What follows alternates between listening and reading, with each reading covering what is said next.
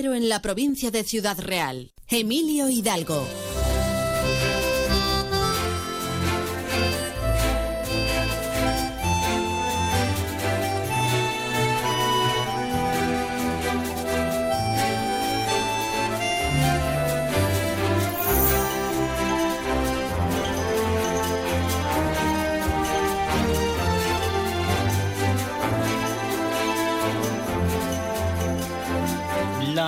Las 12 y 25 minutos, casi casi las 12 y 26. Y allá que vamos. Con un programa más.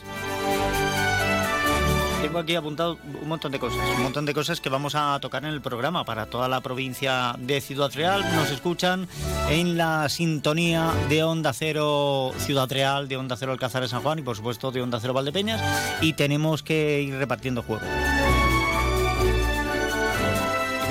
Hoy, de entre las cosas que tengo, me encuentro, me encuentro con el debe y el haber. El debe, qué bonito esto del debe y el haber, siempre y cuando no debas mucho.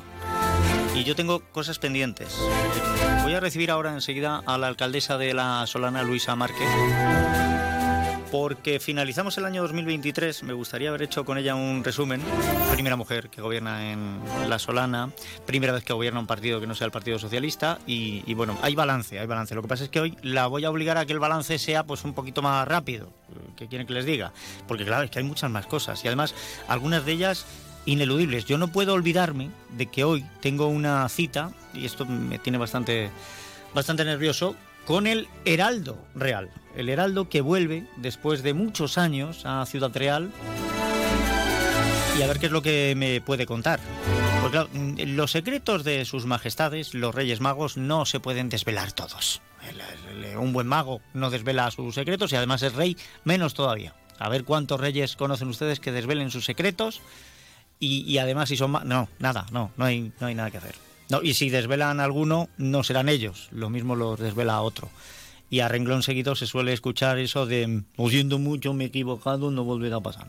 Estas cosas. A ver qué nos cuenta el Heraldo. El Heraldo lo mismo no tiene tantos secretos, o lo mismo, ya les digo, me tiene nervioso me tiene nervioso. Luego, em, he encontrado por aquí también un documento que nos ha dejado nuestra compañera Consoli Romero para hablar de la Orquesta Sinfónica de Castilla-La Mancha, con lo cual vamos a, escucharlo.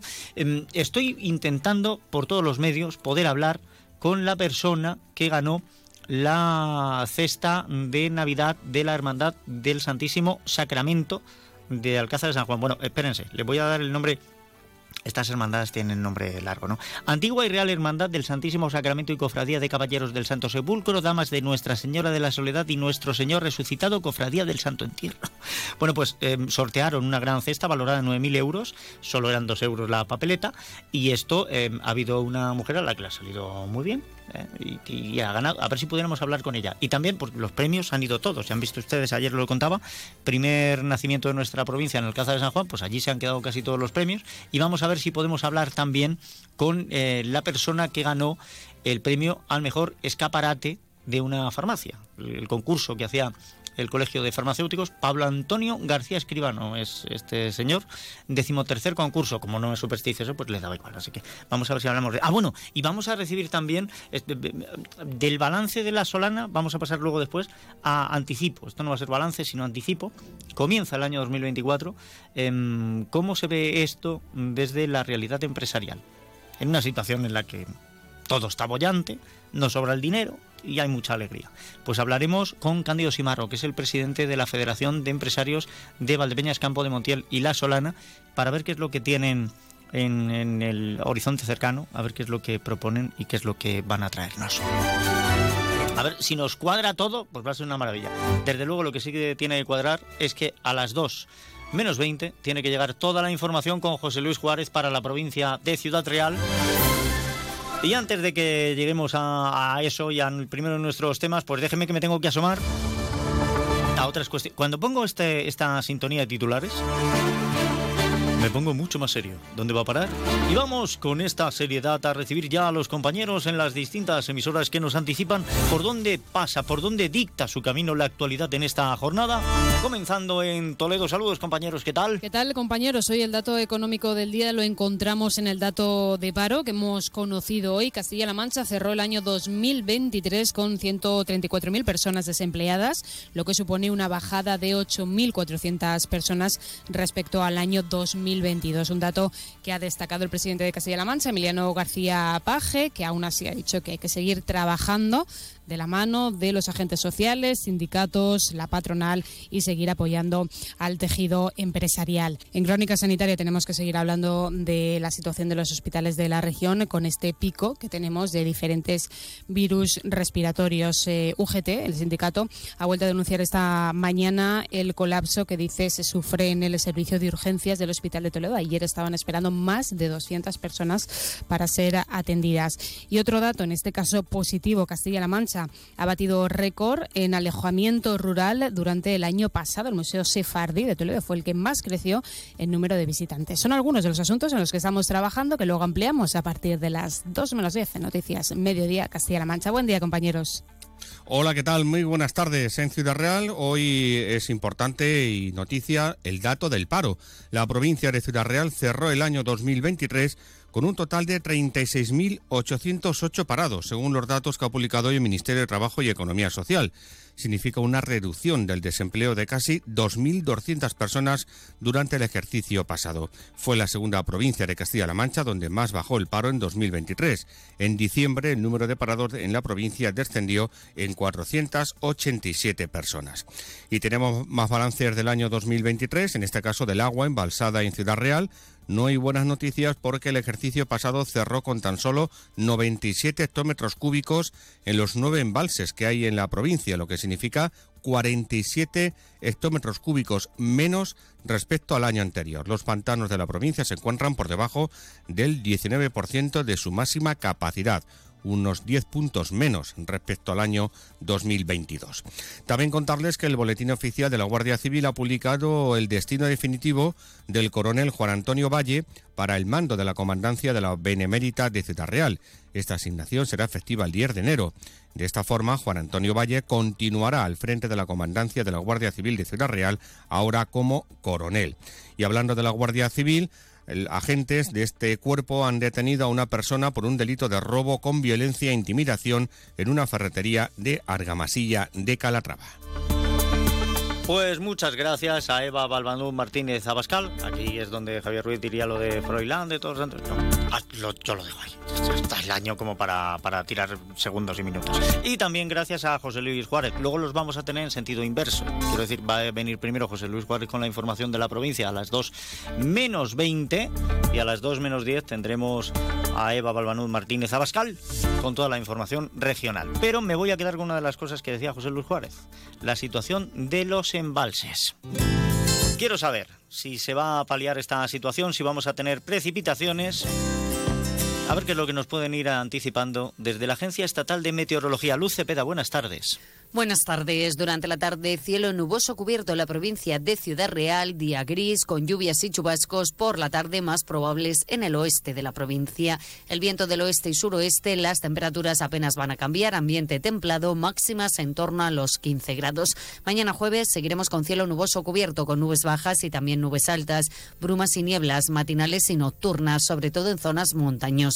Y mañana lluvias y chubascos débiles, localmente moderados y más persistentes en el oeste de la provincia. No se descarta alguna tormenta local, mínimas de 5 grados en Valdepeñas, 11 en Almadén, con máxima de 14 en Manzanares y Puerto Llano, 14 también en La Solana, 13 grados en Ciudad Real y Alcázar de San Juan. A partir del viernes hará más frío, bajarán las temperaturas, pero se impondrá el sol. Es una información de la Agencia Estatal de Meteorología.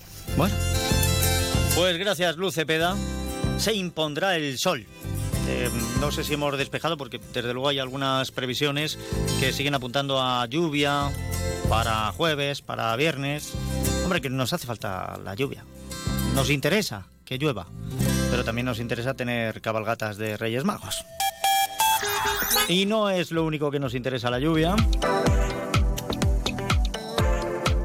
Nos interesamos también por el estado de la circulación en la provincia de Ciudad Real. Para ello vamos hasta la Dirección General de Tráfico, Patricia Arriaga. Buenas tardes y feliz año. ¿Qué tal? Muy buenas tardes, Emilio. Pues situación de momento muy tranquila en la red de carreteras de Ciudad Real, tanto en la red viaria principal como en la secundaria, eso sí, en una mañana que arrancaba con bancos de niebla y que a esta hora pueden persistir, aunque sea de forma más leve. Así que mucha precaución al volante. Gracias, Patricia Arriaga. Gracias, Dirección General de Tráfico. Por favor, siempre la atención puesta en la carretera y más ahora que vemos que pueden empezar a venir lluvias, que pueden empezar a venir frentes, que pueden, que pueden empezar a venir, pero que si lo hacemos bien no tendremos más problema. O, no, quiero decir, lo del problema no, o sea, si lo hacemos bien no tenemos que tener problemas, pero que pueden empezar a venir lluvias o no. Es lo que es que yo miro las previsiones en aplicaciones y me dicen que sí, luego la M me dice que no. Es una manera de no fallar nunca, ¿eh? temperaturas variables, chubascos dispersos, así es como no, se falla tampoco. Bueno, em, tampoco se falla con lo que ustedes me cuenten a través del WhatsApp 649 32 89 54. 649 32 89 54. Por aquí tengo ya el saludo de Juan. Buenos días, saludos. Cómo no, Nieves también se suma con sus buenos días. Además nos lo manda con un montón de lucecitas, de cambios de color, de estrellitas. Cómo se nota que ha comenzado el año y que estamos muy felices y contentos. Eh, yo estoy feliz y contento sobre todo cuando no me dejo cosas pendientes. Aquí en, mi agenda de cosas pendientes para terminar el año 2023. Iniciando en este 2024, retomamos una entrevista con la alcaldesa de La Solana, porque es la primera mujer y además por el Partido Popular llegó a la alcaldía, nunca había gobernado el Partido Popular en La Solana. Y quiero saber pues cómo se está dando em, este primer periodo delante del ayuntamiento, al frente del ayuntamiento. Luisa Márquez, bienvenida, feliz año, ¿qué tal? Buenos días, Emilio. Em, terminamos el 2023 sin haber podido hablar, pues qué mejor que hacerlo en este inicio de 2024. De momento, em, ¿el camino de la alcaldía cómo está siendo? Pues el camino de la alcaldía está siendo pues como esperaba que fuera. Tortuoso, difícil, pero gratificante. Estamos logrando implantar aquellas medidas que dijimos desde el minuto cero, pero está siendo pues toda una, una experiencia única en la vida y con mucho esfuerzo y mucho trabajo. Me dice que es tortuoso y difícil, sí. pero ¿Por qué? O sea, porque al llegar a la alcaldía se ha dado cuenta de que la cosa no es tan sencilla como, como parecía o hay otro tipo de dificultades. Pues mire, como siempre trabajábamos de la misma manera, eh, tanto estando en la oposición como ahora en el gobierno, nos hacíamos una idea de lo difícil de la situación, pero no esperábamos que fuera tan, tan complicada. Esto no quiere decir eh, que nos asuste, ni mucho menos, al contrario, refuerza el compromiso que tenemos con el pueblo. ¿Qué hemos empezado a hacer? Pues cumplir nuestro programa. Y nuestro programa decía que la mitad de ese programa, valga la redundancia, venía dada por los incumplimientos que hayamos detectado. Y estamos trabajando en eso. Hemos aprobado un plan normativo para poner al día todas las ordenanzas, porque nos, nos sorprendió muchísimo pues que están desfasadas, obsoletas y las ordenanzas son base para la convivencia. Hemos aprobado un plan de formación, estamos trabajando en él, pues porque hemos detectado pues que dentro de la casa pues no se conocía mm, cómo se debe de conocer la ley de contratos y hemos implantado aquellas medidas en gestión y ejecución de gasto que creemos imprescindibles. Es la primera vez en los presupuestos 2024 que se aprueba una base, la esta, relativa al control de los servicios extraordinarios, al pago de horas extras, que tienen que estar debidamente justificadas y anticipadas. ¿No había normativa de eso? No, eh, no se hacía con un procedimiento regularizado como, como es debido. Nosotros lo que pedimos es, ya que se ven que ese volumen de horas extras vienen en fechas concretas, como pueden ser fiestas patronales, eh, las ferias y fiestas de la Solana, pues que se anticipen en la medida de lo posible por el jefe de servicio y, lógicamente, por, por el concejal de ramo para poder tener un control. También hemos detectado que se hacía pues una, un uso abusivo de la contratación temporal que nos carga muchísimo el capítulo 1. Y bueno, pero esto, esto de la contratación temporal, me imagino, con esto de la estabilización de los fijos discontinuos y la estabilización laboral que, surgió en 2022 y que en 2023 ha entrado en funcionamiento, me imagino que habrá quedado resuelto también. No, eh, prácticamente el anterior equipo de gobierno no inició ningún trámite para la estabilización, solamente pues el último día del año, el último día eh, en fecha límite, aprobó la estabilización, pero hay que hacer todo el proceso. Hay muchísimas plazas que habrá que sacar y demás. De hecho, la oferta pública de empleo del 2022 tampoco estaba aprobada, la hemos aprobado nosotros, y la del 2023 pues también. En eso es en lo que estamos, organizar recursos humanos, porque nos hemos encontrado un mastodonte en recursos humanos, más de 230 personas, entre 70 funcionarios el resto laborales, entre esa categoría de fijos, fijos discontinuos y demás. Eh, ¿Qué, quiere que le diga? Que hay que organizar, que no nos encontrábamos con que había jefes de servicio y claro, eh, hemos tenido que ponernos manos a la obra. No había ni técnico de recursos humanos. Es la primera plaza que hemos sacado en régimen de interinidad para tratar de corregir pues todo, todo ese desaguisado. Aún así, y llevando poco más de seis meses al frente del ayuntamiento, em, me dicen algunas fuentes que em, el programa que usted presentó, su programa electoral, estaría, si no cumplido en un alto porcentaje, sí iniciado por lo menos. Hombre, por supuesto. Ya le digo que nosotros estamos trabajando en, el tema que dije desde el minuto cero, capítulo 2 de gasto corriente, en que se ejecute correctamente el gasto corriente. Queremos, lo dije hace unos días, que, mi ayuntamiento, el ayuntamiento de La Solana, nuestro ayuntamiento, sea ejemplar y ejemplarizante. Y para eso tú tienes que estar en condiciones de exigir a los demás lo que puedas acreditar para sí. En eso estamos trabajando, algo tan sencillo como la limpieza de vallados y solar, la limpieza de solares. Nosotros con recursos propios limpiamos todos los solares para poder exigir al vecino que como convivencia, pues también limpie sus solares. Está cumplido ese programa, como le digo, mm, porque esa mitad de ese programa electoral venía detectado por la dejación que hayamos detectado en el anterior equipo de gobierno. Y nosotros nos hemos puesto pues manos a la obra. Manos a la obra con más de cuatro instrucciones en materia de, gestión de, ejecución de gasto, con más de 17 decretos de aclaración de asignación de funciones y tareas. Los reparos que se están remitiendo por parte de la intervención, pues nosotros no los dejamos caer en saco roto.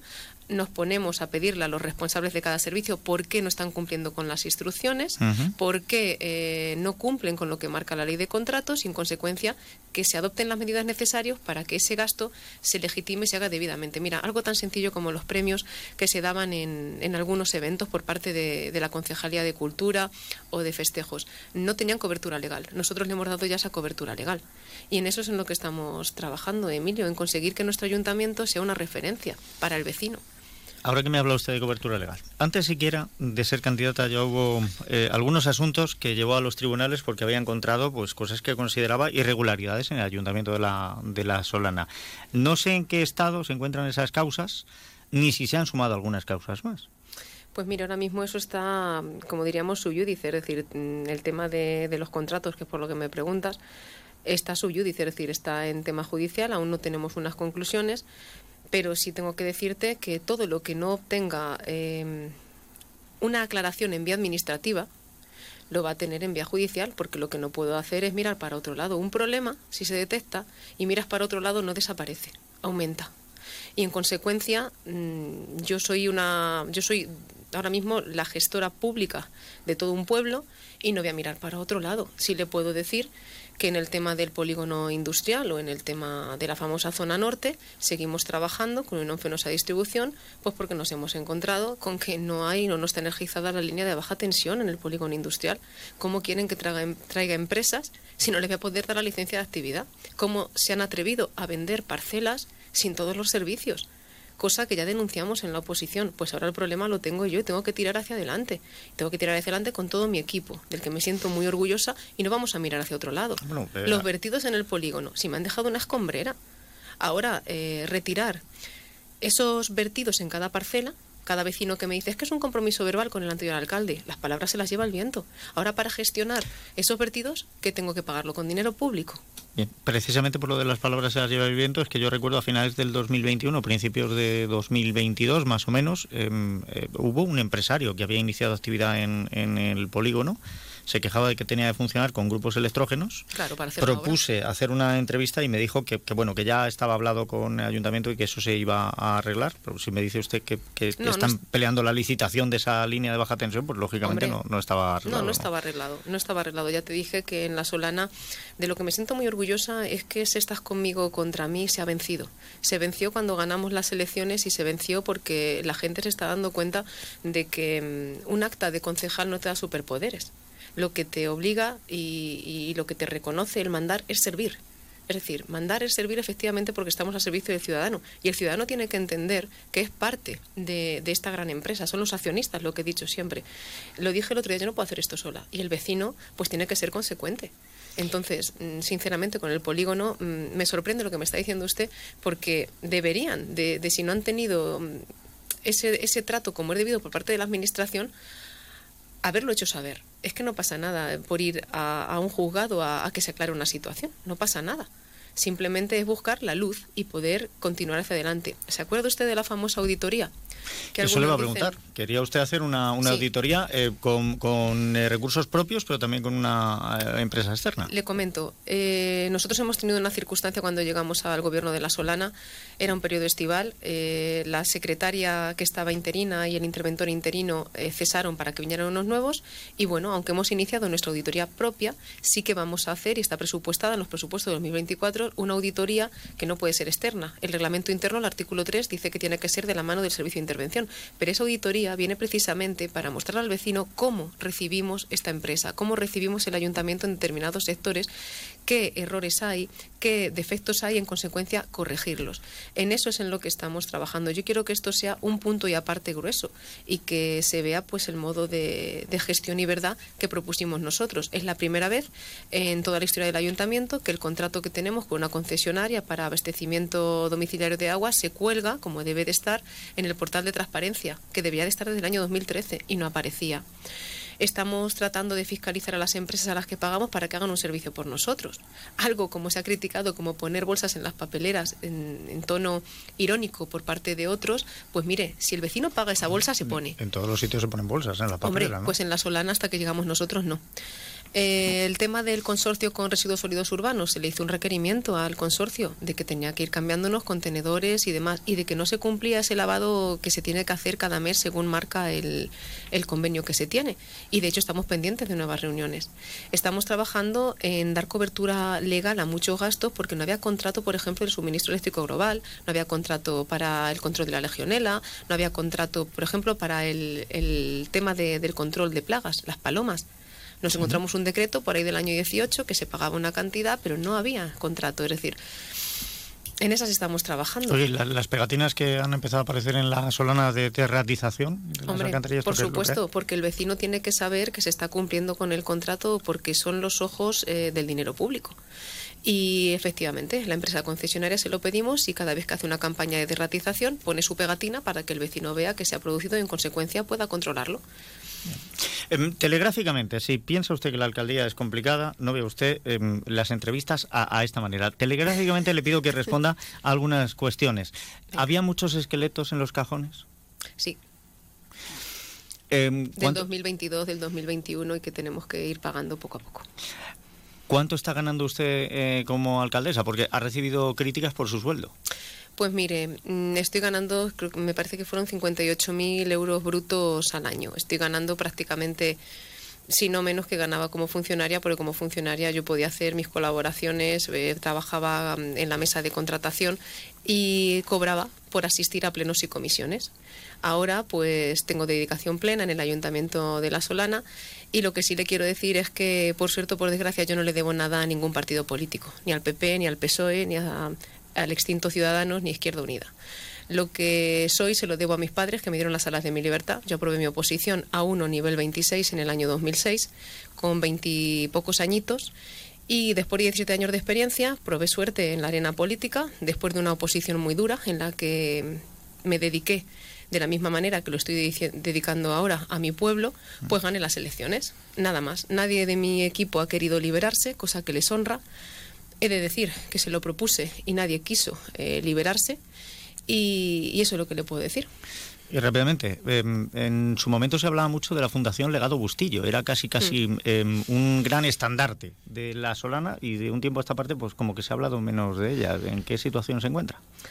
Volverá a ser. Es, Volverá a ser. Eh, sinceramente, la Fundación Benéfica es, eh, como su nombre dice, una fundación, se rige por derecho privado y no puede ser ni instrumento político, ni herramienta política, mm, ni antojo al gusto político de nadie. Yo lo que quiero es que la Fundación Benéfica Legado Bustillo vuelva a, erguirse como, como eje troncal de la Solana, sea la luz para muchas familias de la Solana y por eso pues hemos eh, nombrado a un gerente para profesionalizar la Fundación Benéfica Legado Bustillo y quiero que se distinga totalmente del ayuntamiento, pese a que su presidenta soy yo. Eh, tiene que ser el alcalde, entre comillas, y los patronos, los concejales del ayuntamiento, pero quiero que se profesionalice y quiero que, tenga esas dos eh, ejes troncales, asistencial y agricultura Es una fundación que tiene un patrimonio de 60 millones de euros, donde la cuenta de ganancias eran 90.000 euros al año, de los cuales solamente 19.000 se destinaban a fines benéficos, y yo quiero cambiar todo eso, y mi equipo quiere cambiar todo eso, y por eso lo hemos profesionalizado. Aparte de ordenar, de ordenar su patrimonio, pues luego hay que trabajar en valores y fines. Pues aquí lo vamos a dejar, porque no me queda tiempo de más, pero creo que hemos puesto los cimientos para volver a hablar eh, ya en otro momento más extendidamente. Pero hoy, como estamos a nivel provincial, tengo que tocar otros temas, y por favor, mándeme al gerente, me gustaría hablar con él. Por supuesto porque como le digo, tiene que ser un tema totalmente independiente al ayuntamiento y quién mejor que el gerente para, para hablarle de ese tema. Luisa Márquez, muchísimas gracias y que tenga usted un buen año. Igualmente, Emilio, feliz año.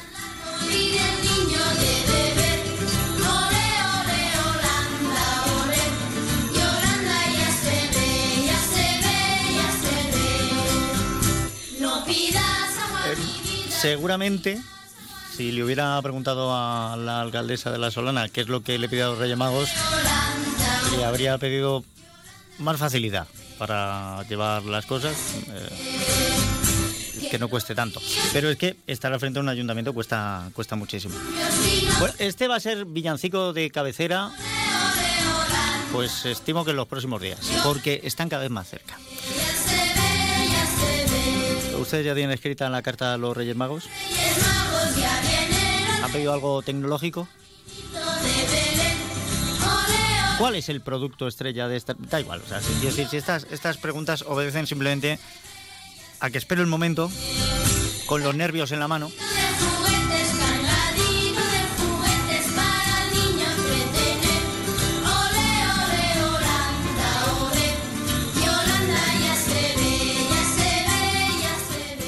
Holanda ya se ve, ya se ve, que dice el villancico. Holanda ya se ve, ya vienen los Reyes Magos. Bueno, antes de que vengan los Reyes Magos, eh, la capital de nuestra provincia recupera una tradición que es muy bonita, lleva algunos años sin hacerse, que es recibir al heraldo de los Reyes. El heraldo es la persona que eh, tiene que recoger la llave de la ciudad para que los Reyes Magos puedan entrar en todas las casas, que son magos, o sea, que, que, son magos, que ya con magia ellos entrarían, pero así se le da pues otro tono de oficialidad. Y miren ustedes por dónde nuestro compañero José Luis Juárez, que, que saben ustedes es el águila de la información, pues eh, ha conseguido el teléfono del Heraldo de los Reyes, déjeme porque eh, tengo que saludarle, no, su majestad no, su alteza no, su heraldidad.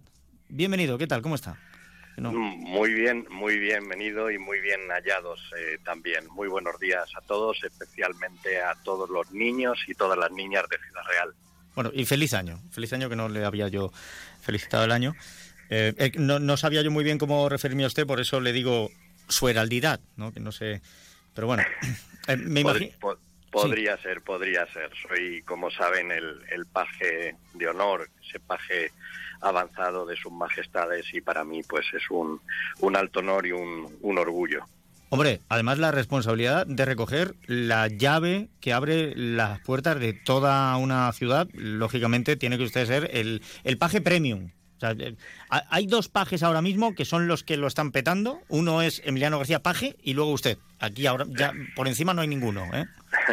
Pero mañana seguramente por la tarde en el corazón y en el alma y en los ojos, en el brillar de los ojos de tantos niños que va a haber por las calles, pues seguro que solo va, va a haber uno y ese va a ser el Heraldo Real, que efectivamente una vez que acampemos en las laderas de Alarcos con las jaimas reales, pues con un pequeño séquito a caballo, entraremos en, Ciudad Real para recoger esas últimas cartas de los niños más rezagados que hasta el último momento dudan que pedir a sus majestades y recoger de manos del alcalde de esta ciudad de Reyes esa llave que sin lugar a dudas va a facilitar muchísimo la labor de sus majestades Melchor, Gaspar y Baltasar.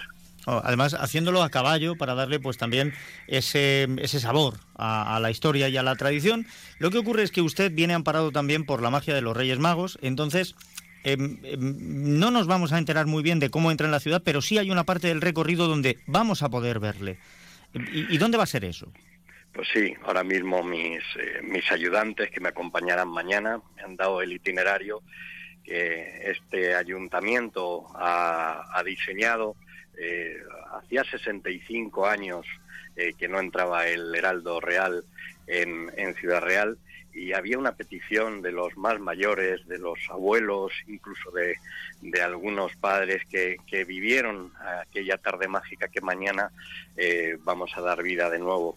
A las seis y media, estoy leyendo, se saldrá desde el antiguo casino, desde las inmediaciones del, del Prado de Catedral y nos dirigiremos a la calle eh, Camarín, eh, Caballeros, Pasaje de la Merced, calle Toledo, eh, calle Feria Postas, giraremos en Alfonso X el Sabio hacia la plaza de Don Miguel de Cervantes, hacia también la famosa y célebre Plaza del Pilar, calle General Aguilera, hasta llegar con el cortejo y me dicen también mis ayudantes eh, de la agrupación musical Santo Tomás de Villanueva y llegaremos a la Plaza Mayor donde seremos recibidos por el alcalde que nos entregará la llave de, de la ciudad. Perfecto, bueno, pues es un buen recorrido, un buen recorrido que me imagino harán ustedes al paso, porque pues, lógicamente en la ciudad a galope tendido pues no van a ir. Iremos muy despacio para tener muy muy muy cerca ese, esa mirada brillante de los niños, recoger con mucho cuidado esas últimas cartas, entregarles caramelos también. Eh, y, bueno, pues al fin y al cabo eh, nos esperamos que la ciudad esté volcada con el, con el heraldo, todas las familias y a vivir una noche que seguro que es inolvidable antesala de la noche más mágica del año que será como no la del 5 de enero, cuando sus majestades pues entren en Ciudad Real con una espléndida cabalgata.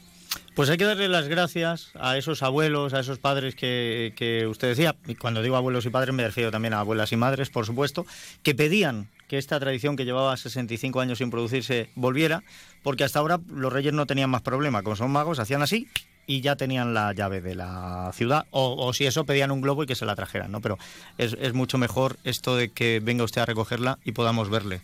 Así que espero que sea agradable su paso por Ciudad Real. Llévele nuestros mejores deseos también a, los Reyes Magos y, bueno, pues ya eh, quedamos a la espera de que lleguen sus majestades y nos digan si hemos sido buenos o malos a través de sus regalos.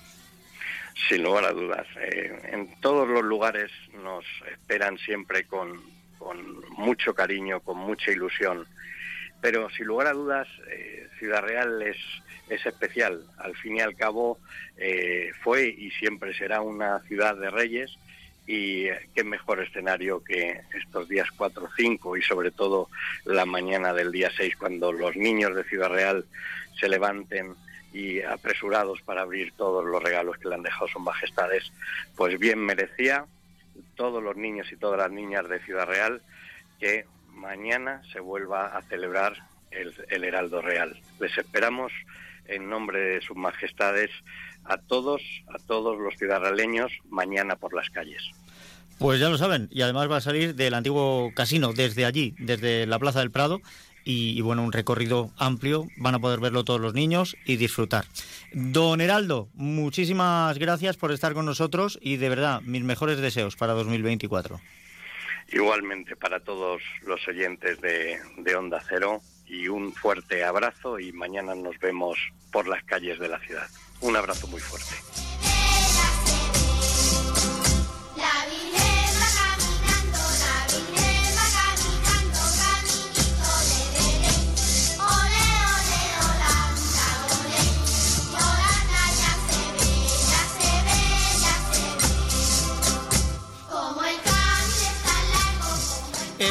Veo por aquí en nuestro WhatsApp 649 32 89 54 que a Crisóstomo no le ha gustado ni que me refiera al heraldo de los Reyes Magos como Don Heraldo ni su heraldidad.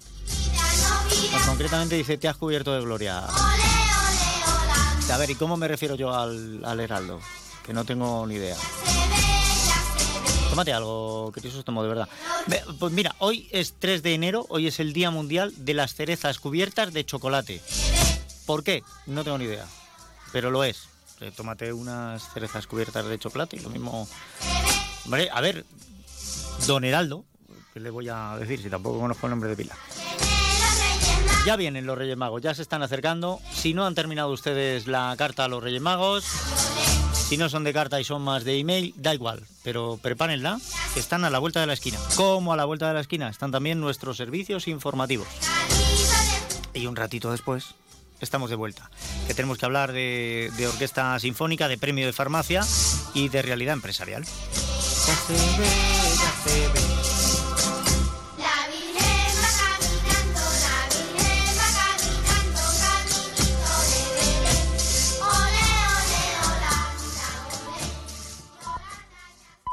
Es la una de la tarde, mediodía en Canarias.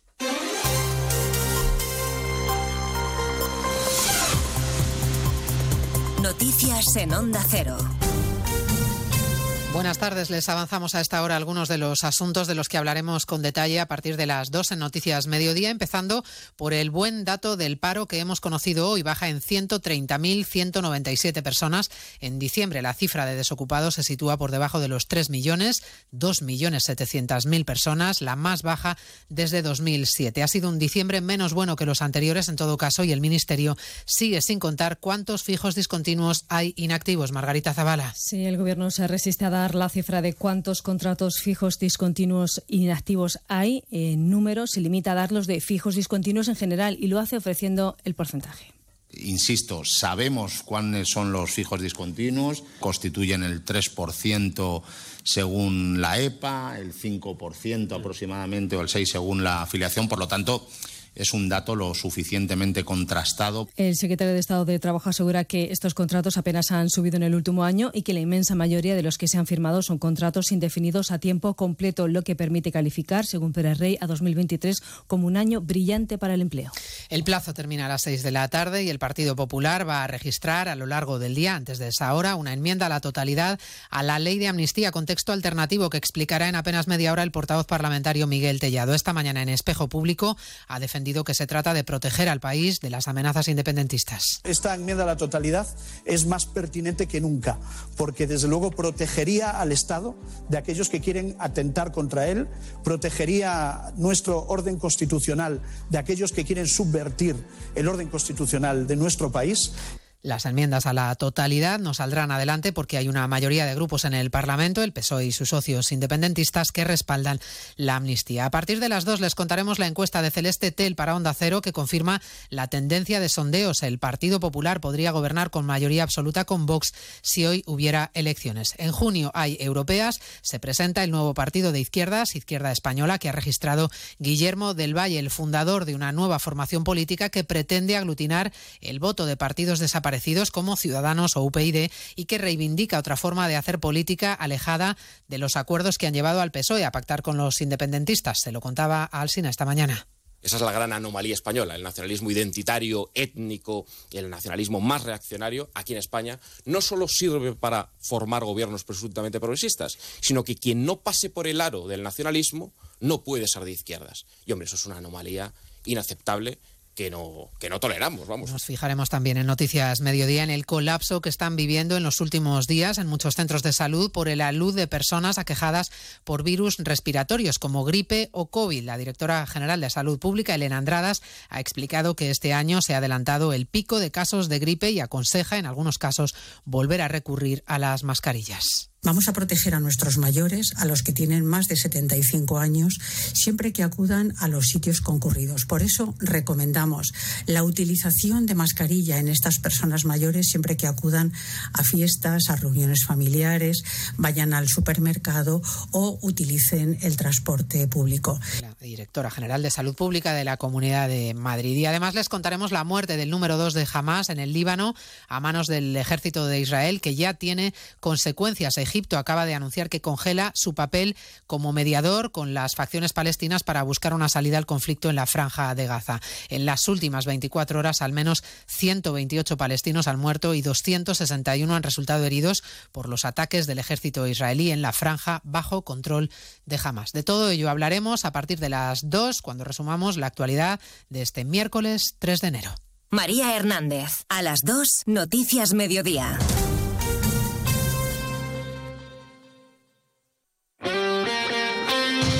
Este miércoles la liga se juega en Radio Estadio. El primer puesto en juego en dos escenarios, en el Santiago Bernabéu, Real Madrid-Mallorca y desde Montilivi, Girona Atlético de Madrid. Y dos citas con la permanencia, Celta Betis y Granada Cádiz. Este miércoles desde las 5 de la tarde, el mejor fútbol se juega en Radio Estadio con Edu García. Te mereces esta radio. Onda Cero, tu radio.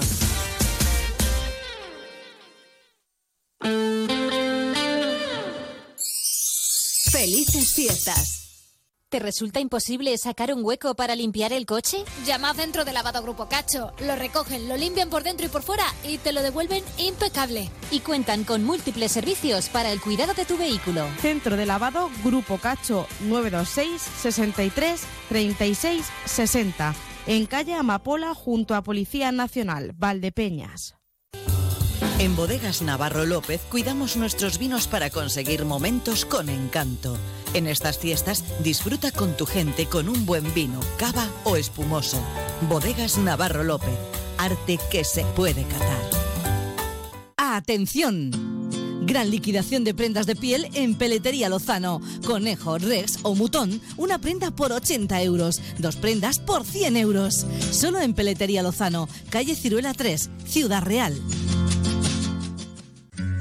Vinos de nuestra tierra, vinos de nuestras cepas, ojos del Guadiana, vinos jóvenes, crianza, reserva o gran reserva. Siempre aceptarás a la hora de servirlos en tu mesa. Para los mejores momentos, siempre un gran vino. Ojos del Guadiana, de Cooperativa El Progreso. Desde 1917, vive tu historia. ¡Atención! Gran liquidación de prendas de piel en Peletería Lozano. Bisones, astracanes, res, todo al 50, 60 y 70% de descuento. Solo en Peletería Lozano, calle Ciruela 3, Ciudad Real. Las luces, el turrón, los encuentros familiares, ese abrazo con el que tantas noches has soñado dar, la risa de tu abuela, los chistes de tu cuñado, el recuerdo de quienes ya no están. La Navidad es volver a disfrutar de lo de siempre, lo que de verdad importa. Para Global Caja, el mejor regalo de esta Navidad es seguir estando juntos. Global Caja te desea feliz Navidad. Fiestas de Navidad Valdepeñas. Tren neumático infantil de 11 a 13.30 horas y de 16 a 18.30 horas. Miércoles 3 de enero, mañana Cachiporro La Manzana. Paradas Centro Social Cachiporro y Plazoleta del Carmen. Tarde Los Llanos Santo Cristo. Paradas Plazoleta de la Yenca y Paseo de la Estación.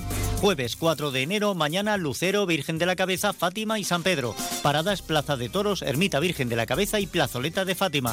Tarde Plaza de España. Viernes 5 de enero, mañana Plaza de España. El Ayuntamiento de Valdepeñas os desea unas felices fiestas y un próspero año nuevo. Valdepeñas, brinda alegrías. ¿Y tú? ¿Conoces tus límites? Recalcula tu ruta y prueba a superarlos. Descubre ahora nuevas formas de moverte con el Kia EV9 100% eléctrico con 7 plazas. Kia. Movement that inspires. Ven a Fermamóvil, concesionario oficial Kia en la provincia de Ciudad Real o visítanos en fermamóvil.com.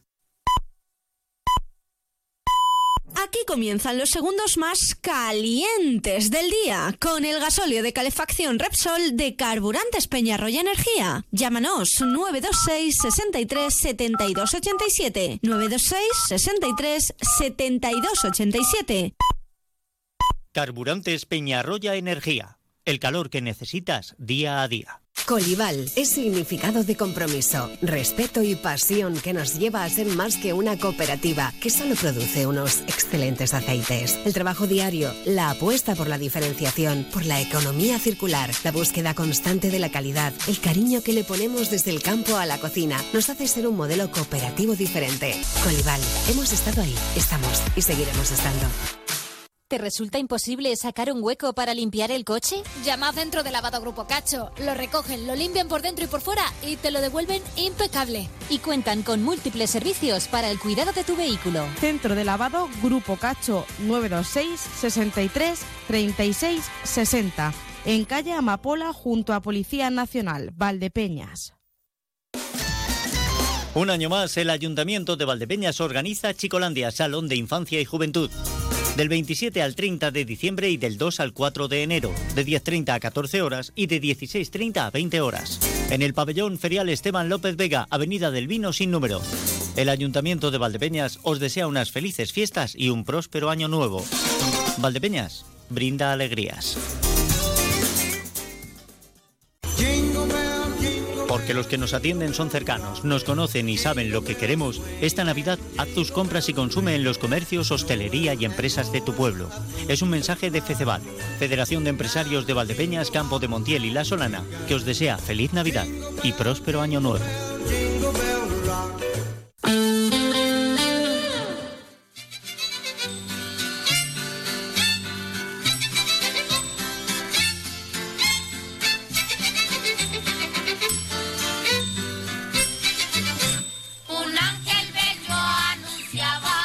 Onda Cero en la provincia de Ciudad Real. Emilio Hidalgo. un niño de tez rosada de ojos azules el buen Jesús.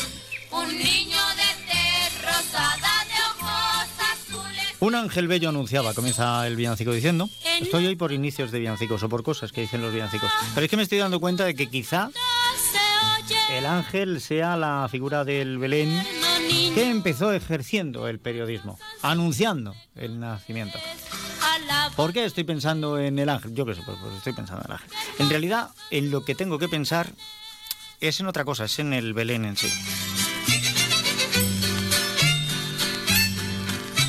La 1 y 11 minutos, ahora.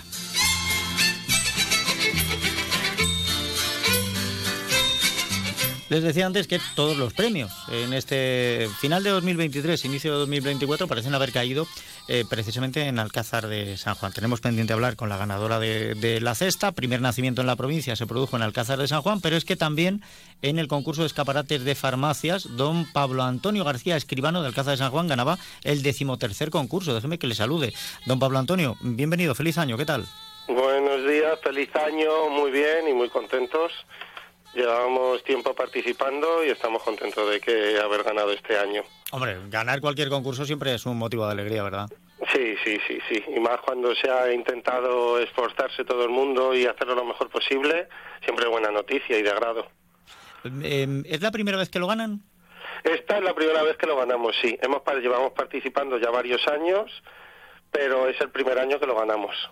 A mí me ha llamado mucho la atención, o sea, yo ver, eh, en realidad el escaparate era una postal navideña, o sea, esto, eh, esto se podía utilizar como felicitación directamente, es maravilloso. Claro, mira, para hablar del escaparate se encarga en la farmacia nuestra compañera Beatriz y os voy a pasar con ella para que os comente un poco cómo ideó la idea para hacerlo. Ah, perfecto, perfecto, Vale, muy bien. Venga, os la paso. Bueno, pues vamos a hablar con, con la Con autora, con la autora, Beatriz se llama. Estupendo. Eh, Beatriz, Hola, buenos días. muy buenas, feliz año. Buenos días, feliz año igualmente. Be- Be- Beatriz, apellido, porque tendrá padres. Eh, Beatriz Lara, Beatriz, Lara. Beatriz Lara, bien. Eh, ha sido usted la autora de este escaparate que ha merecido el, el premio del decimotercer concurso. ¿Sí? L- ¿Los abetos son fotografía o los cortó y los puso allí de verdad? Los abetos son imagen, son imagen. Vale, vale. Yo veo además que em, es un, un escaparate, sigue un poco la tendencia que siguieron las páginas web hace algunos años, de dejarlo todo eh, muy clarito y no está para nada sobrecargado. Ha elegido muy bien el mostrar algunos artículos, pero muy pocos. Eso es, sí. Lo que queríamos es destacar también un poquito nuestro producto, pues eso dentro de un ámbito un poquito blanco, ¿vale? Nevado y que y que destacase sobre todo pues el producto que queríamos mostrar. ¿Y en qué se inspiró? Porque claro, a mí me dicen, venga, concurso de escaparates navideños en una farmacia. Y yo me pongo a pensar y digo, vamos a ver, un momento. Pues podría ser el, el Bajisil, la Virgen María, los preservativos San José y el Predictor, el niño, por ejemplo. Pues no, nosotros, a ver, pues dentro del ámbito de farmacia lo que queríamos transmitir también era un poquito el espíritu navideño, ya que no se está acostumbrado en el ámbito de, de la farmacia, ¿vale? Y desconectar un poquito, pues eso, fuera de la enfermedad y ritmos más frenéticos que llevamos, ya que cada día, pues eso, somos más los que nos sumamos a decorar nuestros escaparates, ¿vale? Para alegrar también un poquito a nuestra gente y a la gente que pase por, por la calle. Entonces, pues quisimos ahí mezclar un poquito el producto con, con, con la Navidad y sobre todo destacar la, la paz, armonía que da, que da el escaparate este año. Ah, bueno, bueno, Paz, eh, sobre todo lo que queríamos era transmitir paz. no, Paz transmite, eh, además con ese color blanco del paisaje Eso es, nevado. no lo hemos querido meter color estridente por ello. eh, alguna iluminación, pero ya digo, nada, nada recargado, todo muy sobrio y entiendo que los productos que hay eh, son más en idea de se van acercando los Reyes Magos para regalar, ¿no? Pa- pa- Parecen Eso es, productos de siempre alguna, dermoestética. alguna idea, eso es, alguna idea siempre de dermo, ¿vale? Ya. Que le hemos metido. ¿Y, y cuánto tiempo le llevó el preparar este escaparate? Pues lleva su tiempo, ya que partimos de que todo el escaparate y su composición son hechos a mano, ¿vale? Entonces, pues eh, ha ido a ratillos, ¿sabes? Llevo una mañana entera a montarlo entero, todo, ¿vale? Pero sí que sus composiciones hechas a mano sí que llevan un poquito de más tiempo, ¿vale? A ratitos, conforme podíamos. ¿Y con qué ha hecho la nieve? La nieve, la nieve mm, está hecha como con algodón, es algodón. ¿Cuántas pupas se han quedado sin su algodón por Dios? ¿Cuántas? Sí. Bueno, pero como algodón en la farmacia nos faltaba. No, desde luego, desde luego. Sí, teníamos suficiente. Oiga, pues eh, enhorabuena por esa Muchísimas idea y sobre todo por la ejecución, porque a veces uno puede pensarlo muy bien y que le salga muy mal. Eso es. Bueno, y quiero destacar también que, aparte de que, bueno, yo soy la responsable de los escaparates, pero que no quiero dejar de lado a mis compañeros que siempre han estado ahí para echarme una mano, ¿vale? Bueno, o sea que la mano de obra estaba garantizada también. La mano de obra está garantizada por parte de todos. Pues Beatriz, eh, enhorabuena, feliz año para, para usted y para el resto de compañeros. gracias, gracias. Muchas gracias por todo. Un saludo y que vaya bien. Un saludo, hasta luego. A ver, ¿qué he tocado? ¿Qué he tocado? ¿Qué he tocado? Ver, ah, no, calla, si es que nos cursan invitación, claro, claro, claro, por eso el sonido es que nos cursan una... Yo todo lo que sea invitarme, si a mí me invitan, yo voy de cabeza, o sea, pero sin ningún problema. Una invitación no se rechaza nunca jamás. A ver, ah, es Consoli quien nos invita, además.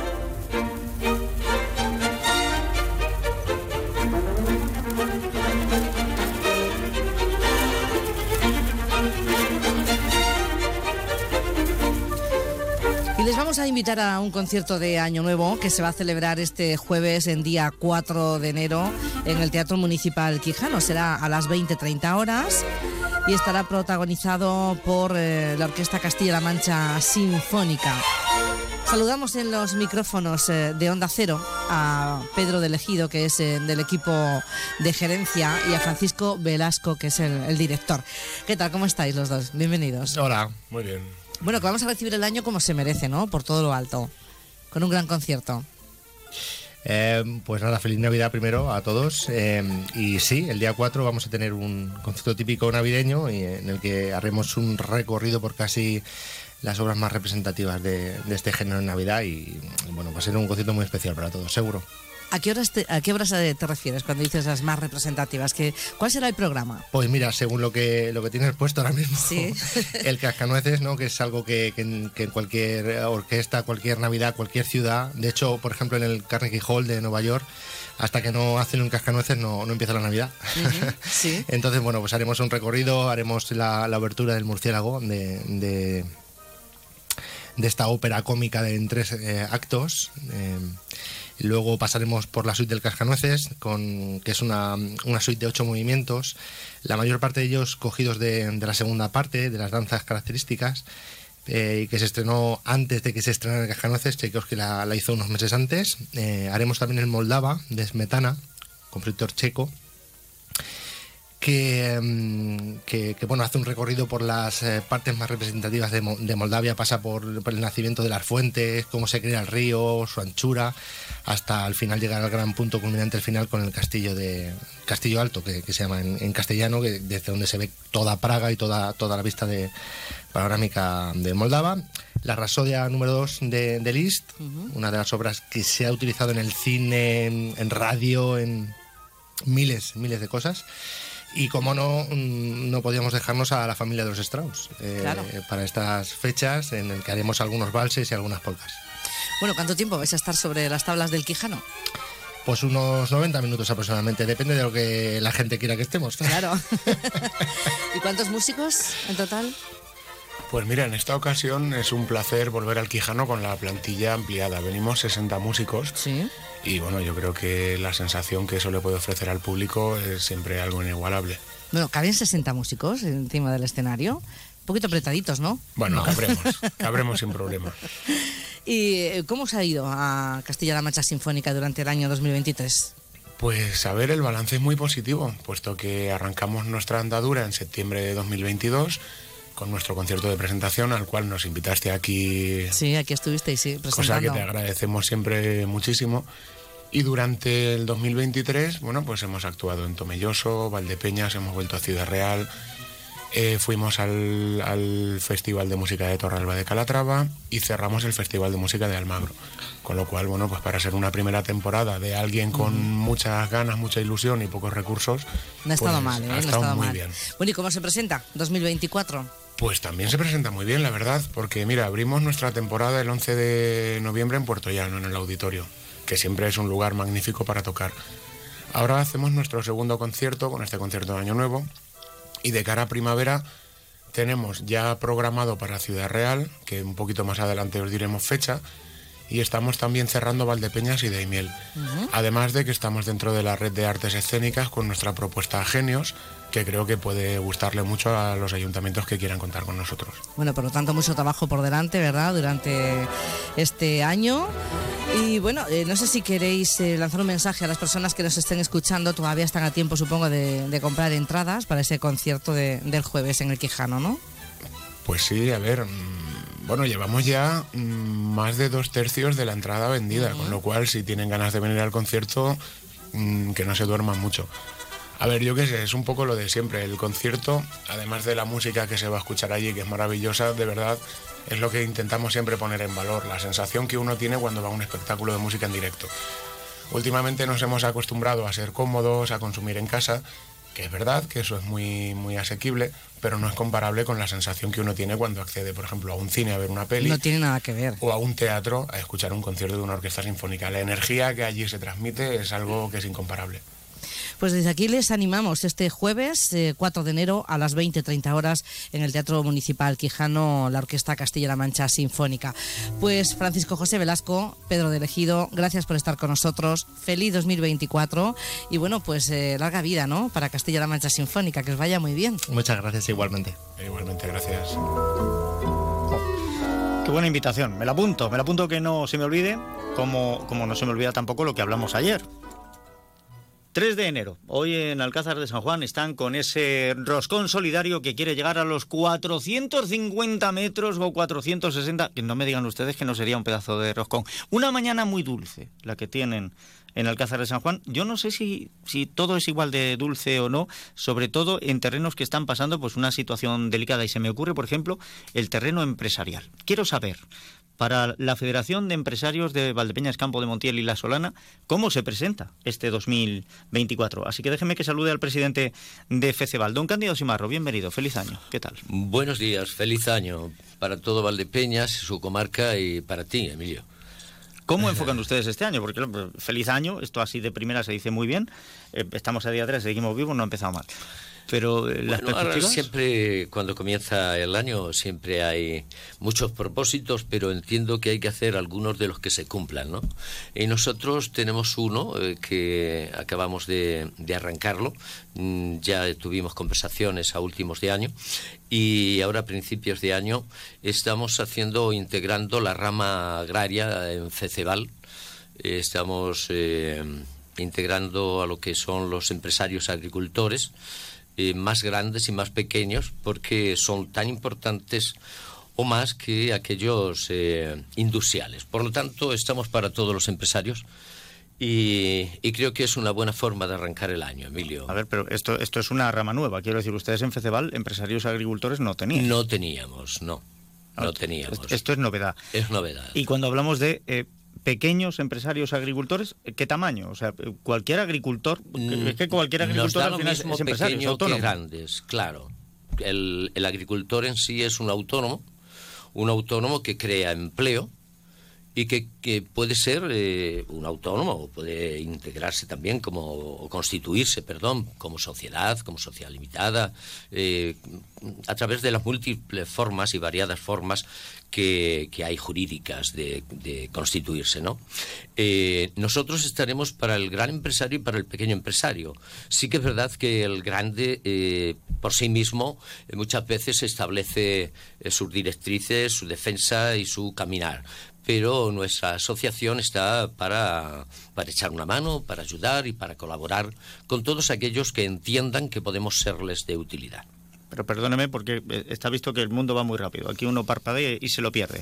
Esto me dice, eh, ¿como propósito para ponerlo en marcha en este año o lo han puesto ya en marcha? Bueno, está, está en marcha. Hemos hecho en alguna, en, en- en la última y penúltima eh, junta directiva de FECEBAL, ya se dio, se dio, digamos que, nacimiento o se le dio eh, forma a la rama agraria con dos personas que son las que las que se han nombrado como delegado y secretario de esa rama agraria y que bueno estamos eh, eh, ahora recién estamos pretendiendo contactar con con la administración en este caso con la señora delegada eh, de agricultura en la provincia de Ciudad Real para bueno pues para plantearle los problemas que, eh, que tienen y que crean intranquilidad en los agricultores de nuestra zona y sobre todo pues en nuestra DO que como bien sabe eh, atraviesa unos momentos no muy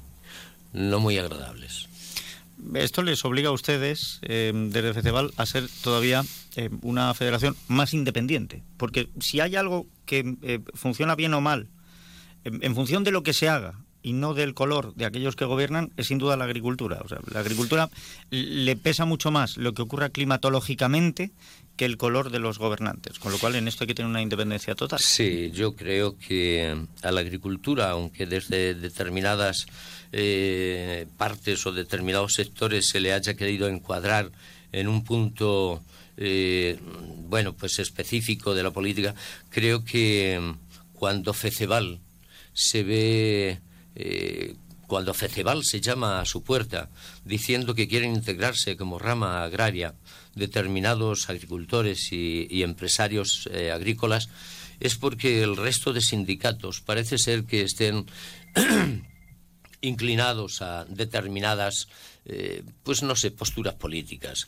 Y no es ese el, el fin de FECEBAL. FECEBAL tiene como fin crear empresa, ayudar a crearla, eh, continuar eh, lo que son eh, con, con las necesidades o, o- o solucionar las necesidades de, de los empresarios y establecer, digamos que, mm, una, una conexión y un, y un networking, me parece que se llama, ¿verdad? Sí. Eh, entre ellos. Por lo tanto, desde la independencia de FECEBAL se acoge con, bueno, pues con verdadera, con verdadero cariño a la rama agraria. Vamos, que tenían ustedes pocos frentes abiertos y han decidido vamos a abrirnos más. ¿no? Bueno, es- Bueno, eh, pocos frentes o no, porque me parece que además eh, están ustedes ahora también, ostentan la vicepresidencia de Tierras de Libertad. Así es, así es. Nos parece una asociación verdaderamente necesaria eh, para lo que es el campo de Montiel. Y bueno, allí entran todas las poblaciones que, que no superen los 20.000 habitantes, por lo tanto Valdepeñas no puede dirigirse a tierras de libertad, pero se están haciendo y se está ayudando a muchísimos proyectos empresariales desde tierras de libertad. Estamos como vicepresidentes, somos FECEBAL la vicepresidencia actual y sinceramente es una asociación muy entrañable y muy acogedora con todos los alcaldes y secretarios del campo de Montiel. Además, eh, llevan al cabo eh, al, a lo largo del año algunas actividades que son de verdad muy interesantes. Sí, sí, sí. el- eh, últimamente lo que estuvimos eh, votando pues fue eh, la celebración del Campeonato Mundial de Motocross en Cózar, que me parece que es muy importante ¿no? y muy interesante el traer eventos como este a, a nuestra tierra y a nuestra, a nuestra comarca. Así que muy contentos. Hombre, no es el Mundial de Fútbol, pero No, ya, ya. le digo yo que mueve mucha gente. ¿eh? sí, Mueve- sí, mueve sí, es verdad gente. que mueve mucha gente. sí. Eh, ¿Cuál va a ser el punto fuerte donde quiere hacer incidencia FECEBAL dentro de lo grande que es el universo y la realidad empresarial Sí. para este 2024? A nosotros nos parece que Valdepeñas, eh, sin el vino no sería Valdepeñas, pero tampoco es que eh, al vino se le esté se le esté dando la importancia que creo que tiene al día de la fecha. Tenemos grandes bodegas en Valdepeñas. Eh, a nivel mundial son, bueno, pues eh, tenemos eh, bodegas importantísimas. Bueno, pero, pero ahí es- son escaparate de su marca. Claro, decir, el, el claro. vino como en conjunto. Pero también podrían ser lo de Valdepeñas. Si, si, si supiéramos hacerlo, podrían ser eh, escaparate de Valdepeñas. Y si tuviéramos, pues, eh, oye, ¿qué quieres que te diga? Pero es que parece mentira que Valdepeñas no tenga un pabellón ferial digno como para que se puedan hacer eh, muestras de todo tipo, como no solo las ferias que, que, bueno pues que año a año son reiterativas ¿no? y recurrentes sino que si hubiera un pabellón ferial con una con una imagen con de veras eh, hay que visitar el pabellón ferial para ver cómo está ¿eh? O sea es mm, Bueno, ahora en estos días está hasta arriba porque está Chicolandia. claro ya pero Hasta mañana. pero eh, es como con es como con la feria del stock pero porque vamos a, a que los niños se diviertan y la feria del stock porque vamos a las rebajas pero cuando la cosa tiene que ser de imagen de prestigio de elegancia de, de hacer conferencias de hacer seminarios de hacer eh, eventos eh, que trasciendan a través de, de la comarca, de la región y a nivel nacional, pues no es un pabellón que dé la imagen que debe dar de Valdepeñas, para nada. O sea, usted mira para arriba y ve Uralita y ve unas estructuras de hierro eh, ancestrales, muy deterioradas.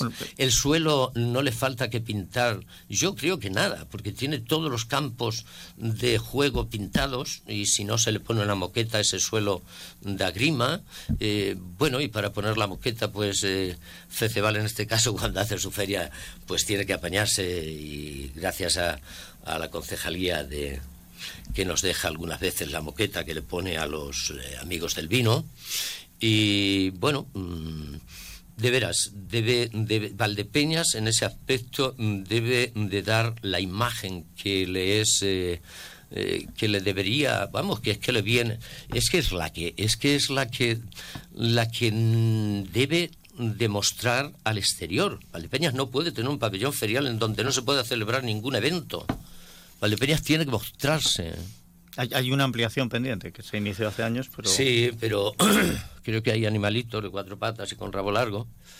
Y, y sí, sí, y, y está, yo lo he visto, ese pabellón yo lo vi, recuerdo hace bastantes años de ver una demostración de, mm, ¿cómo se, cómo se llama? Equina, una demostración de caballos, de monta, y no hace mucho que me asomé y la arena estaba por allí después de, de 15 años o algo de esto. O sea, eh, bueno, aquello está lleno de trastos, aquello es un almacén y no se ha hecho nada. Por... Y cada día se deteriora más y cada día, eh, pues, eh, hace falta más recursos para ponerlo al día. Y mientras se van haciendo otras cosas que no me parecen, a mí personalmente, como presidente de FECEBAL, no me parecen tan importantes como sería desarrollar ese pabellón, que los dos juntos serían un gran pabellón y que y si dieran un, una si tuviera ese glamour que deberían tener pues eh, se podrían celebrar muchísimas cosas y desde allí desde allí hacer que esas bodegas eh, fueran no solo reflejo de su marca sino reflejo de, de lo que es Valdepeñas a, a la fiesta que hace el Instituto mm, de Enseñanza eh, Gregorio Prieto. Eh, vienen muchas empresas y muy importantes de, de, de Ciudad Real y de Castilla-La Mancha. Y la verdad le digo que vienen con su marca, pero vienen también con, digamos que, dando lugar a una iniciativa y, digamos que, que bueno, que atrayendo a la juventud a esas iniciativas. Mm, En, en eso nos vamos a quedar, con la iniciativa y con ese apunte que hacía usted hacia eh, la imagen de- del vino de Valdepeñas en su conjunto, porque no tenemos tiempo de más, porque hoy estamos, en estos días estamos dedicados a toda la provincia y tengo que repartir juego por las bandas. Don Cándido Simarro, gracias por haber venido, que sea un feliz año y ya con estas líneas maestras pues volveremos a hablar, a ver si se van realizando. Muchísimas gracias, Emilio. A ver si caminamos eh, deprisa y, y con pie Con, firme. pa- con paso firme, sobre todo paso firme. Que vaya muy bien. Muy queja, guitarra y campana. Canta por Pues con paso firme hemos llegado también a este momento, la 1.34 minutos.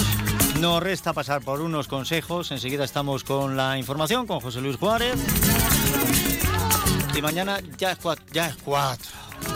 ¿Qué paso lleva este año? eh? Y yo que pensaba, digo, siendo 24, irá más lento. Eso sí, no se preocupen. Aunque vaya rápido, es un año más largo. ¿Por qué es esto? Si nos han dado cuenta, ya hemos acumulado. El año no son 365 días, son 365 días y 6 horas. Y por eso cada cuatro sumamos un día más. A ver qué es lo que nos trae ese día extra. Se despide Emilio Hidalgo. Sean buenos, que es de lo poco que sale económico. Enseguida está aquí la información con José Luis Juárez.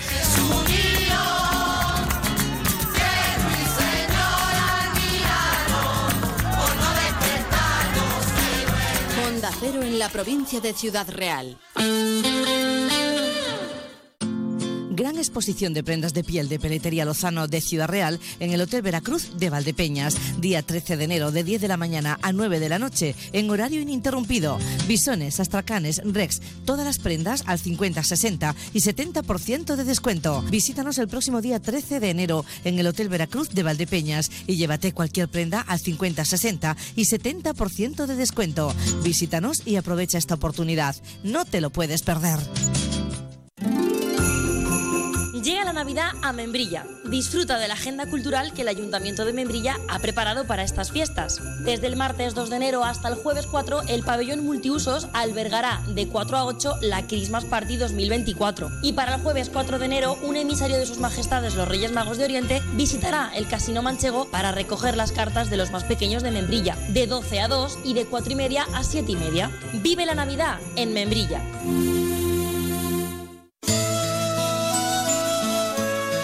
Para preparar una buena mesa de Navidad, llénala con gente que quieres. Y apaga tu móvil. Escucha con el corazón. Y para el estómago, el mejor menú, queso y beso. Y para brindar, un amigo más. Quesos La Casota les desea una feliz degustación y una muy feliz Navidad. Visita Quesos La Casota en Polígono Industrial, Avenida de los Industriales 2, en La Solana. Teléfono 926 63 41 46.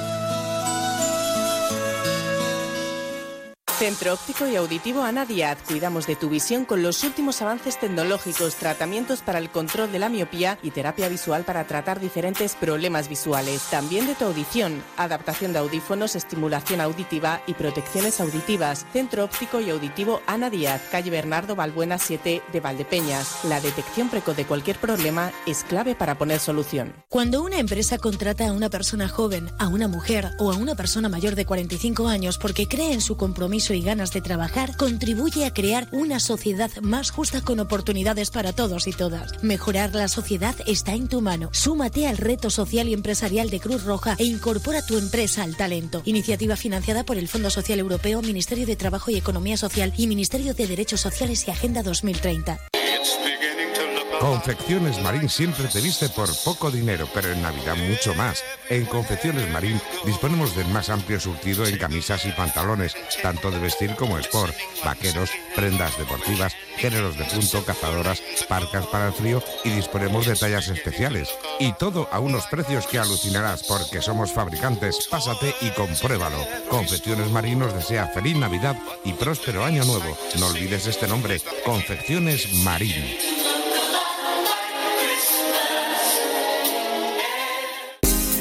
Sirva en su mesa los mejores caldos de nuestra tierra. Tejeruelas blanco joven, vino sabroso, fresco, afrutado y muy agradable de degustar. Tejeruelas tinto tempranillo, de aroma fino, fresco y limpio. Pero si lo que prefiere es un reserva de calidad, sírvase un Marín Perona Reserva. Y no deje de paladear nuestra bebida baja en alcohol, Cío, diferente a todo lo demás. No prive a su paladar de las distintas variantes de vinos de bodegas Marín Perona. Sin duda, momentos de placer. El Ayuntamiento de Valdepeñas informa que con motivo de las fiestas de Navidad, el día 5 de enero no se realizará recogida de basuras, así que por favor gestionemos bien los residuos para no generar acumulaciones. Todos merecemos descansar en Navidad y disfrutar de nuestras familias. Cuidemos de nuestra ciudad.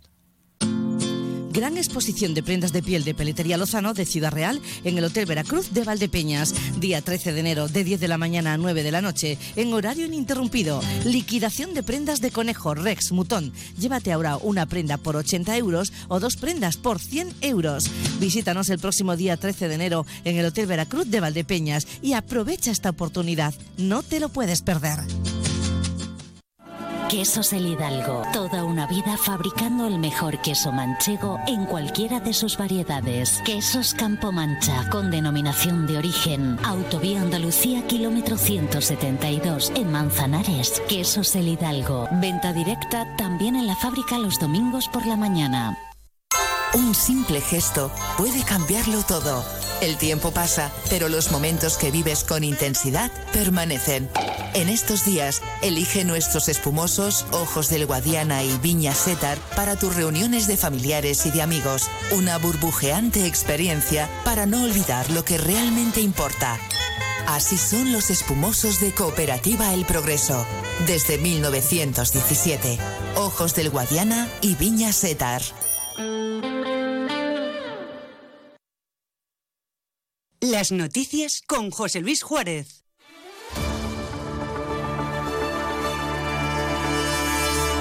¿Qué tal? Saludos, muy buenas tardes. Tiempo en los próximos 10 minutos para la información provincial en Onda Cero Ciudad Real, Valdepeñas y Alcázar de San Juan.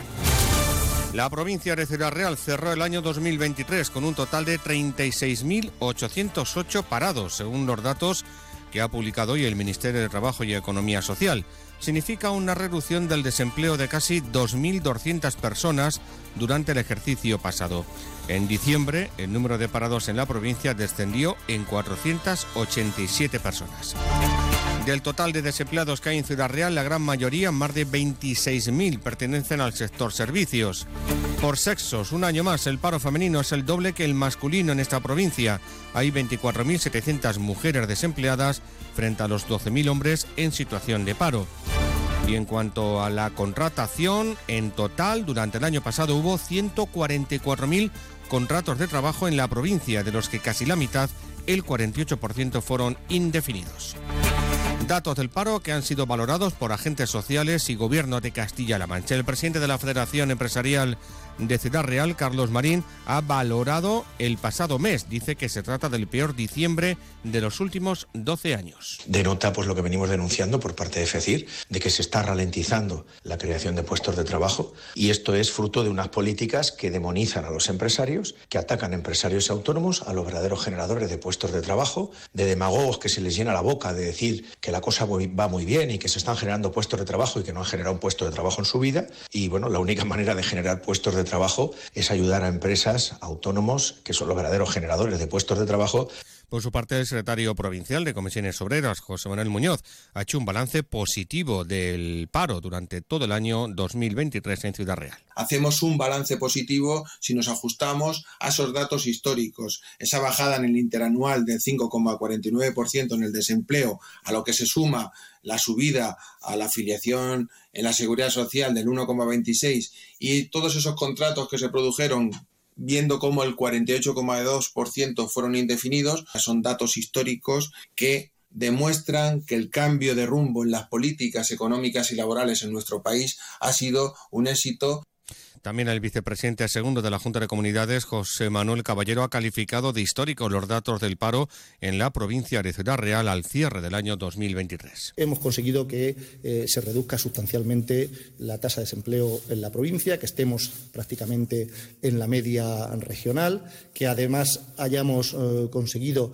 reducir el paro interanual en más de 2.400 eh, personas, que esta cifra se acerque al, al 6% y que, por tanto, aunque todavía tenemos 36.000 razones para seguir trabajando por estos 36.000 desempleados y desempleadas que hay en la provincia, lo cierto es que estamos en una situación mucho mejor que la que teníamos hace un año y hace dos y hace tres.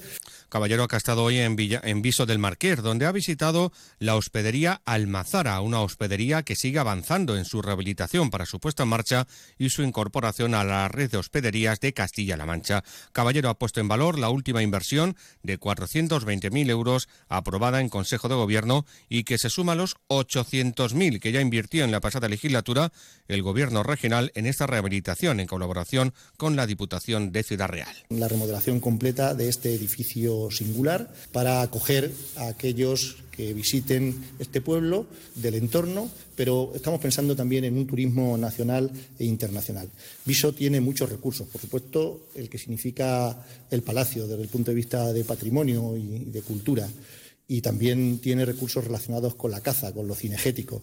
En este sentido, se precisa en esta zona de un alojamiento que tenga calidad y que dé garantías de atención a quienes os visiten.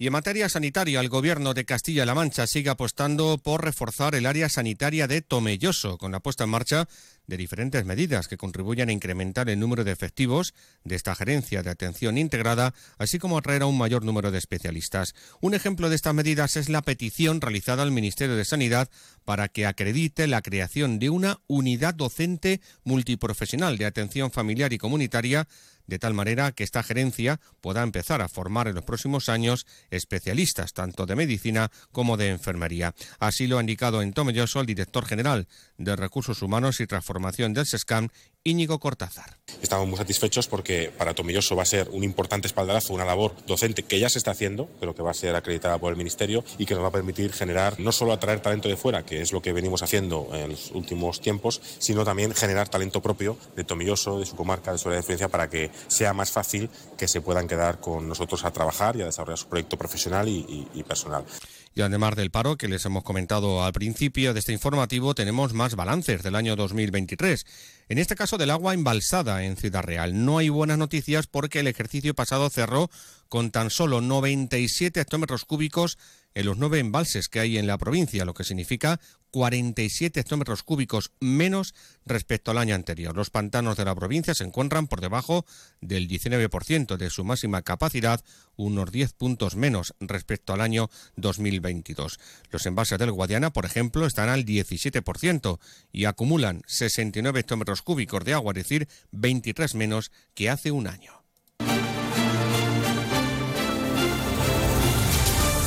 El presidente de la Federación Empresarial de Valdepeñas, Feceval, ha pasado hoy por los micrófonos de Onda Cero. Con él ha hablado Emilio Hidalgo en Onda Cero Valdepeñas. El presidente de Feceval, Cándido Simarro, nos ha dicho que en la última asamblea se abrió la puerta también a integrar como empresarios independientes a los agricultores. De hecho, dos de ellos habrían pasado ya a formar parte de la federación. Y ahora, a principios de año, estamos haciendo, integrando la rama agraria en Feceval estamos eh, integrando a lo que son los empresarios agricultores, eh, más grandes y más pequeños, porque son tan importantes o más que aquellos eh, industriales. Por lo tanto, estamos para todos los empresarios y creo que es una buena forma de arrancar el año. Simarro nos ha contado también que Feceval ostenta ahora mismo la vicepresidencia de Tierras de Libertad y nos ha adelantado que el Campeonato Mundial de Motocross volverá a Cozar en este año. Y además, de cara a este 2024, cree que hay que hacer un esfuerzo para que el vino de Valdepeñas vuelva a ser lo que fue en el pasado y en ese sentido pide al ayuntamiento que se ponga manos a la obra para tener cuanto antes un pabellón ferial acorde a lo que Valdepeñas merece. El Boletín Oficial de la Guardia Civil ha publicado el destino definitivo del coronel Juan Antonio Valle para el mando de la comandancia de la Benemérita de Ciudad Real. Esta asignación será efectiva el 10 de enero. Recuerden que el 29 de enero de 2020 el entonces teniente coronel Valle se incorporó como jefe de esta comandancia y en ella va a continuar ahora ya como coronel. Por cierto, la Guardia Civil ha detenido a una persona por un delito de robo con violencia e intimidación en una ferretería de Argamasía de Calatrava.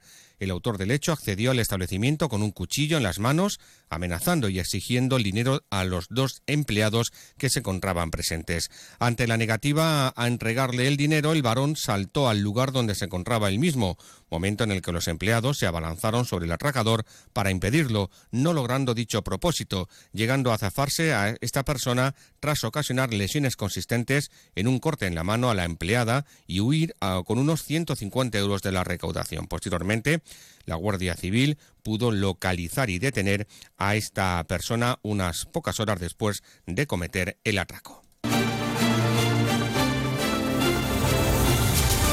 Como ayer les contábamos, Ciudad Real va a recuperar la figura del Heraldo Real, un paje de honor que estará mañana jueves en esta capital para anunciar la llegada de los Reyes Magos. Hoy en Onda Cero hemos hablado precisamente con el Heraldo Real, que hace 65 años no venía a Ciudad Real.